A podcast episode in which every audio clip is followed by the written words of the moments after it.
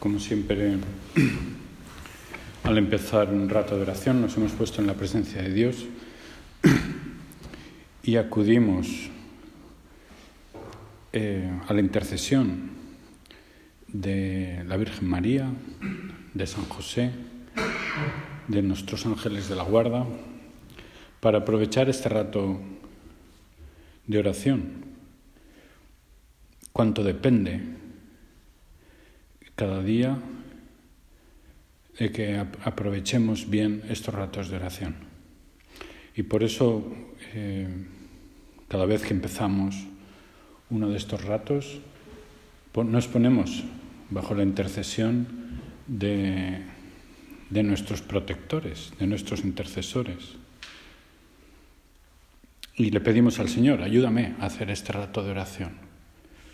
No para que te cuente cosas que no sepas, ¿eh? este es uno de los grandes misterios, ¿no? Porque hacemos oración si Dios lo sabe todo. Eso, ¿cuántas veces nos lo han dicho, verdad?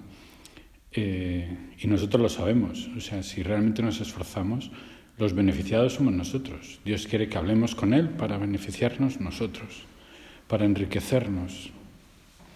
Bueno, y pedíamos la ayuda también de San José, cuya fiesta estamos ya preparando. Y hemos estado meditando en estas semanas anteriores, los domingos sobre todo, las tristezas, los gozos de San José y cuánto hemos aprendido de él. no, no debió de ser sencillo, ¿no? Tratar a Jesucristo como Padre, sabiendo al mismo tiempo que era su Dios.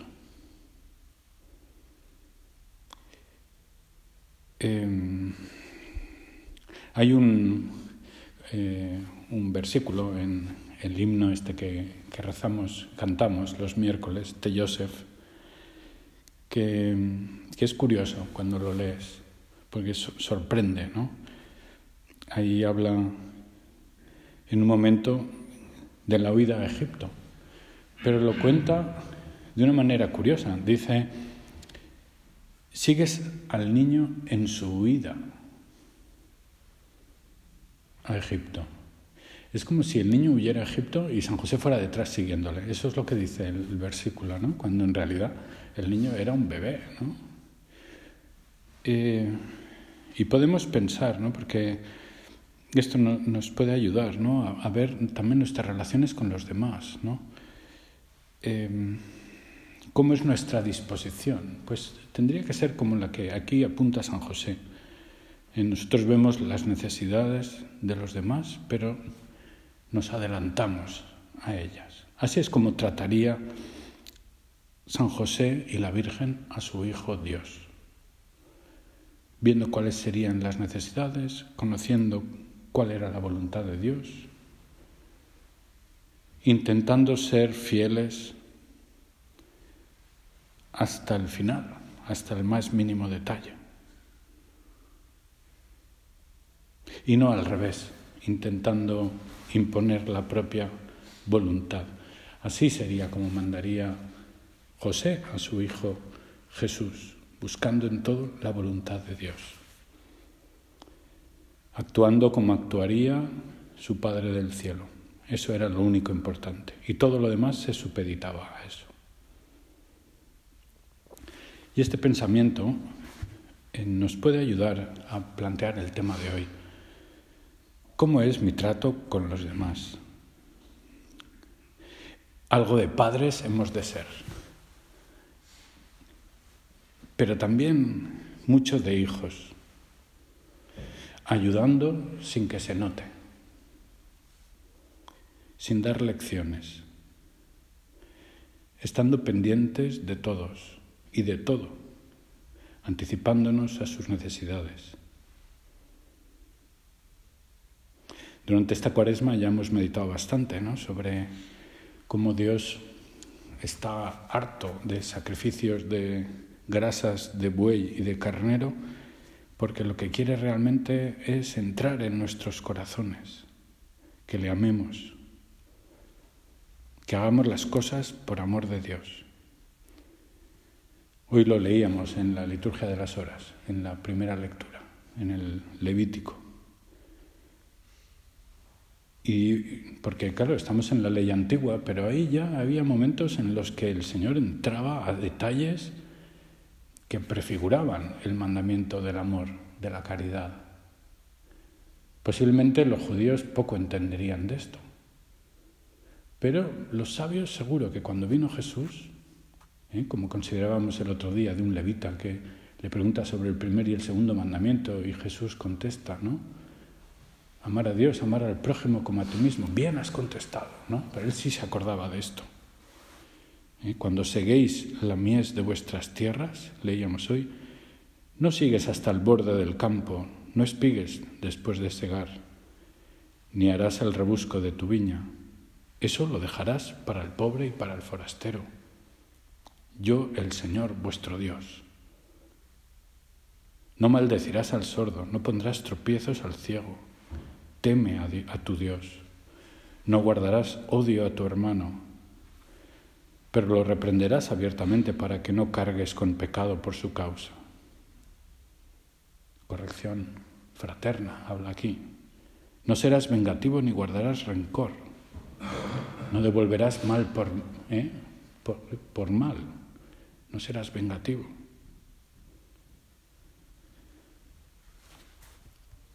Olvidarás rápido las ofensas. Amarás al prójimo como a ti mismo, leíamos también. Álzate ante las canas y honra al anciano. ¿eh? Cuida de tus mayores. Teme a tu Dios. Cuando un forastero se establezca con vosotros en vuestro país, no lo oprimiréis, será para vosotros como un compatriota.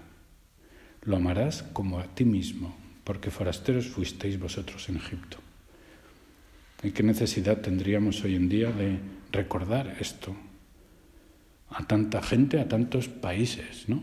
Su disposición ante todas estas personas que tienen sus dramas personales huyendo de su país en guerra.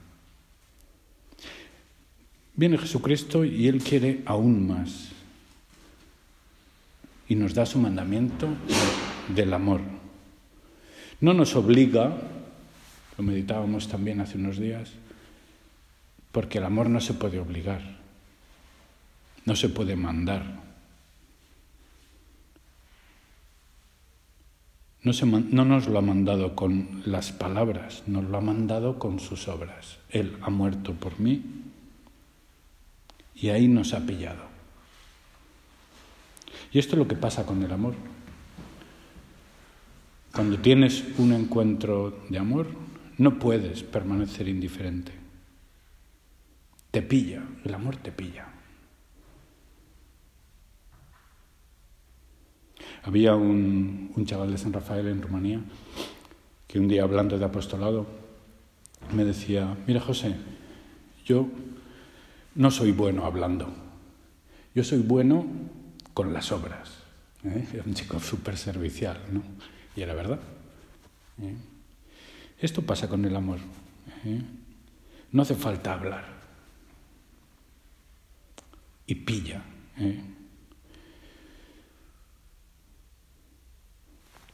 Hoy el, el Evangelio de la misa de hoy nos cuenta la escena de la curación de ese paralítico.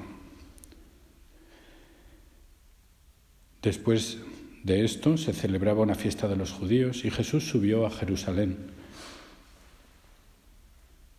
Hay en Jerusalén, junto a la puerta de las ovejas, una piscina llamada en hebreo Betzatá, que tiene cinco pórticos, bajo los que yacía una muchedumbre de enfermos, ciegos, cojos y paralíticos. El sitio suena piscina y suena bien, ¿no? Pero, pero debía de ser una mugre. ¿eh? La puerta donde entraban las ovejas era la puerta de las ovejas. Y ahí había pues una poza o algo donde las lavaban. Ese era el sitio. Y ahí estaban hacinados los tullidos, los cojos. Y ahí estaba nuestro personaje también, este hombre que padecía una enfermedad desde hacía 38 años. Y Jesús, al verlo, sabiendo que ya llevaba mucho tiempo, le dice, ¿quieres curarte? Y el enfermo le contestó, Señor, no tengo a nadie que me meta en la piscina. ¿Cómo, cómo le golpeaban a nuestro Padre estas palabras? Y nos lo decía, no tengo a nadie, puede ser, puede ser posible. 38 años esperando a alguien.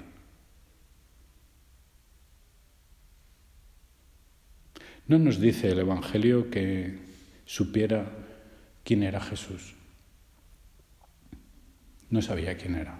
De hecho, luego los judíos le preguntan y tiene que volver eh, a buscarle para darles una respuesta. No, no nos dice el Evangelio que tuviera fe en Jesús.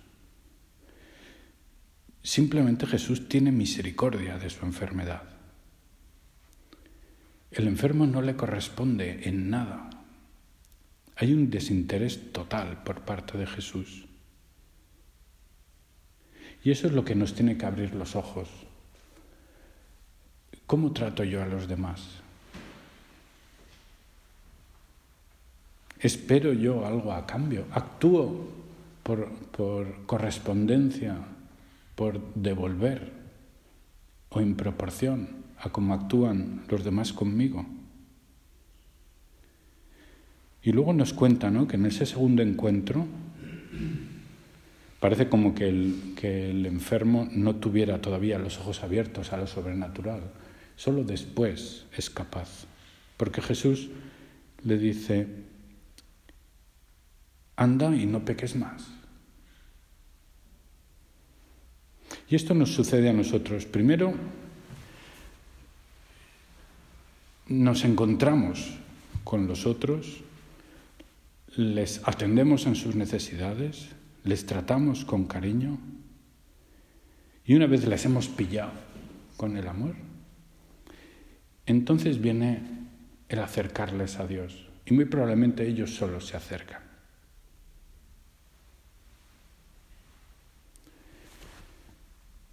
Te pedimos, Señor, que, que sea así nuestro actuar. Que siempre seamos la cara amable ante los demás y que los demás sean capaces de, de, reconocer tu amor en nosotros. Y tenemos tanta gente a nuestro alrededor que vive sola, que han perdido la esperanza, que son ciegos, sordos, mudos o muertos incluso. Y nosotros podemos ser la respuesta de Dios para ellos. No tengo a nadie, podrían gritar.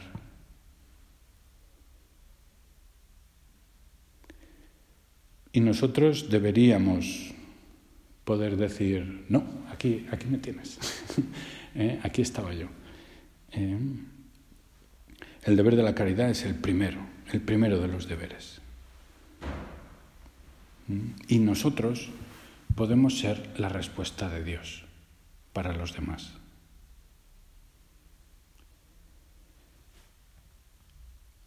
Podríamos pensar en ese pobre que está en la calle sin nada que comer, pidiendo a Dios algo. Es verdad que puede que haya algún cara dura, ¿no? Pidiendo por la calle. Pero, pero también ves gente que pasa pues, por auténticos dramas, ¿no? que no tienen nada. Yo recuerdo una vez en, Bucarest pues ves situaciones de estas dramáticas, o sea, las ves... Y, y, una vez pues pasaba por la calle y, y me encontré pues una, una escena tremenda, ¿no? Era una chica relativamente joven con su bebé recién nacido, llorando en mitad de la calle, con un vaso de plástico y sin pedir, solamente mostrando el vaso de plástico. Y tenía un cartelito que decía, necesito tanto dinero para pagar el alquiler de mi casa este mes. Y no, no pedía mucho, o sea, podía pedir pues 50 euros, una cosa así. Y, bueno, yo pensaba, ¿no? Claro, esta, esta señora pues estaría rezando a Dios que le ayudara. Y aquel que le ayudara sería para ella la respuesta de Dios. Sería Dios dándole. Bueno, pues eso es lo que, lo que tenemos que ser nosotros. ¿eh? lo que tenemos que ser nosotros. El amor es algo que te pilla. Y cuando nosotros tenemos estos gestos para con los demás, es como el mismo amor de Dios que se da a los hombres. Hay, hay que vivirlo para, para, para entenderlo. Quizás eh, te suena que en el mes de enero en España hubo una gran explosión de gas y ahí pues explotó todo un edificio y falleció un sacerdote. Y leí, por un poco casualidad, pues una publicación que este mismo sacerdote había hecho unos meses antes. Y en, en, esa, en esa publicación contaba que había llegado nuevo, como párroco nuevo, a la parroquia y había sido rechazado.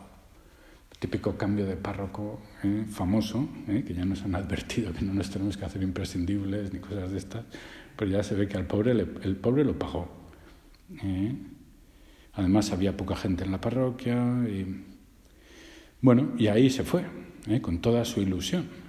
Y uno de los primeros días se le acercó una familia que tenía un niño con síndrome de Down. Y le dijeron, pues, eh, pues mire, don Rubén, que se llamaba así, es que quería hacer, este chico quería ser monajillo. Y, entonces este se quedó tan sorprendido eh, que eh, sin controlar ni nada, ¿no? Exclamó, ¿quieres ser monaguillo? Y entonces el chavalín le dijo, sí, y entonces se le tiró en los brazos, ¿no? Y le dio un abrazo y dice, bueno, se me rompieron las entrañas y no pude decirle que no. Entonces, pues nada, vente el domingo y, apareció el domingo, ¿no? Y el domingo, pues él estaba solo en la parroquia, tuvo que preparar todo, se, acercó a la misa y, total, que había llegado el chavalín y no le había dado ninguna instrucción, ¿no? Y total, que gravísimo error porque antes de empezar la misa le dice, bueno, luego ya te lo explicaré, tú ahora haz lo que haga yo, ¿vale? Y salió. Entonces cuenta que error gravísimo error el que cometió. Porque el chaval, un, niño, un niño bueno, hace lo que le dicen. Y un niño con síndrome de Down es un niño bueno. Total, que cuando él besó el altar, el niño besó el altar. Cuando dijo el Señor esté con vosotros, pues el niño, cuando dio la homilía, el chico hacía la escena como de hablar al público, todo el mundo pendiente del niño más que de él. En fin, un desastre. Pero bueno, al acabar, eh, ya a solas, le dijo, mira, eh, ya te explicaré, ¿eh? pero para empezar, mira, yo cuando bese el altar, lo tengo que besar yo solo, lo besa solo el sacerdote. Y el niño le dice, pero yo también quiero besar a Jesús. Y dice, bueno, pero, pero eso no es apropiado, lo beso yo por los dos, ¿vale? Y el niño dijo, vale. Entonces a la semana siguiente ya le explicó alguna cosa más y cuando se acercaron al altar y el sacerdote besó el altar, el niño no besó el altar, pero puso su mejilla encima del altar. Y el sacerdote como se enfadó un poco, ¿no? Pero ya te había dicho que no lo hicieras. Y al acabar la misa le dijo, oye, que en Gabriel, que ya te dije que no besaras el altar, que ya lo besaba yo por los dos. Y dice, pero padre, yo no le besé, fue él que me besó a mí. Gabriel, no juegues conmigo. Y el niño respondió, ¿de verdad? Me llenó de besos. Esto golpeó al sacerdote y luego cuando ya se fue todo el mundo, cuenta en este artículo que se llenó de una santa envidia y al cerrar el templo y despedir a los feligreses se acercó al altar y puso su mejilla sobre el altar pidiéndole al Señor, bésame como besaste a Gabriel. Bueno, puede darnos un poco de pis, ¿eh? porque es un poco una anedotilla de esta, ¿eh? pero pienso que transmite exactamente esta idea. Este niño fue la respuesta de Dios para este sacerdote. Y este niño nos puede dar esta lección, o sea, un acto de amor, el eco que puede tener, el efecto que puede dejar. Todos hemos tenido experiencia en algún momento de nuestra vida, que Dios ha tenido un detalle con nosotros y, lo que nos ha marcado eso. Bueno, pues pensemos cuál puede ser el efecto de nuestros pequeños actos de amor y de preocupación en los demás. Cualquier sonrisa, cualquier palabra de bienvenida.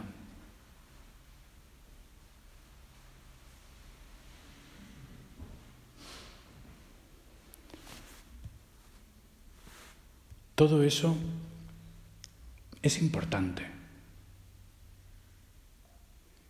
Hemos, hemos eh, ahora mismo el chiste más famoso de, de, este contorno nuestro es el del gato, el famoso chiste del gato, ¿no? Que yo no me lo puedo quitar de aquí, de la mente, y entonces eh, no lo voy a contar entero, ¿eh? pero, pero pienso que es ilustrativo, ¿no? Porque hemos de hacer lo contrario al chiste del gato. ¿eh? El chiste del gato es ese hombre que se come el coco porque está convencido que no le van a prestar el gato y al final, antes de que diga nada, ya ¡pua! lleno de prejuicios. Nosotros hemos de hacer al revés, hemos de pensar bien de los demás.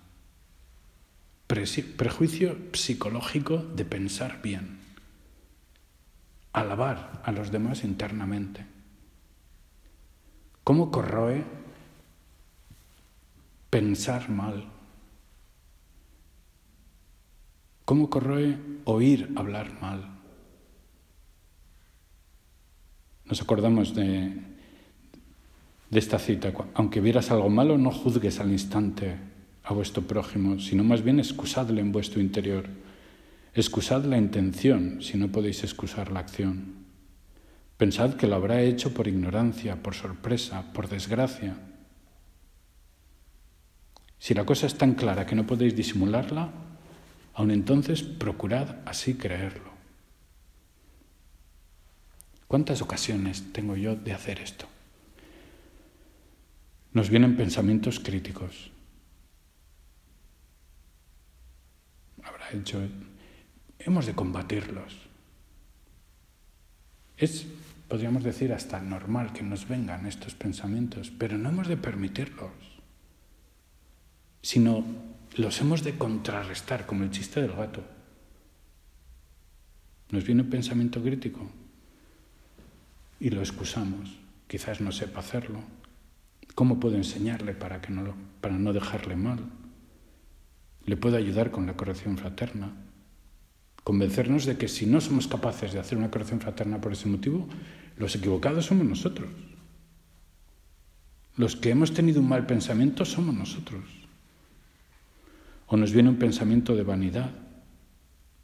Y entonces inmediatamente tratamos de alabar internamente a la otra persona por lo bien que lo ha hecho él, por lo que podemos aprender de él, de sus virtudes. Nos viene un pensamiento de soberbia, que nos hacemos más que los demás. Y enseguida damos razón a esa situación. Queremos ser los últimos. o sentimos la falta de atención de los que están a nuestro alrededor y nos refugiamos en el Señor. Señor, yo quiero que solo tú me cuides. Yo quiero que solo tú me entiendas. A veces vamos a tener que empeñarnos en pensar bien, en salir de una situación de estas de bucle que nos montamos nosotros. Me acuerdo, estando en Irabia, una vez me vino el profesor de inglés te voy a contar lo que me ha pasado con un enano de seis años. O sea, le digo, oye, ven aquí a mi despacho. Era un chaval que es de padres ingleses. Y el chaval le dice, I only obey to the England Queen. Yo solo obedezco a la reina de Inglaterra. Este se quedó bloqueado. O sea, un niño de seis años. Y entonces tuvo una luz de estas, de, no sé de quién, del espíritu. Y le dijo, wait a moment. Y se fue. Y al cabo de un minuto entra y le dice, mira, acabo de hablar por teléfono con la red de Inglaterra y me ha dicho que me obedezcas. Así que hace esto, esto. Y el niño de seis años ya se quedó desconcertado y hizo lo que el profesor quería. Pues a veces vamos a tener que hacer lo mismo para descubrir tantas virtudes de los que nos rodean. Señor, que no haga charca podrida en mi interior. Alguna vez hemos comentado que en esto de la fraternidad a veces interviene la química, ¿no? Y hay personas con las que no conectas. Señor, que no haga charca podrida. Que siembre siempre amor. No basta con que no se note. No basta. Si se queda dentro encharcado, se convertirá en un caldo de bichos, podrido. Decía Santo Tomás, hablando sobre la caridad, los, los peores son sin duda alguna los que de boca aman, pero con el corazón destrozan. Los que exteriormente sonríen, pero su corazón es charca caldo de bichos. Nuestro Padre nos animaba a tener el prejuicio psicológico de pensar en los demás.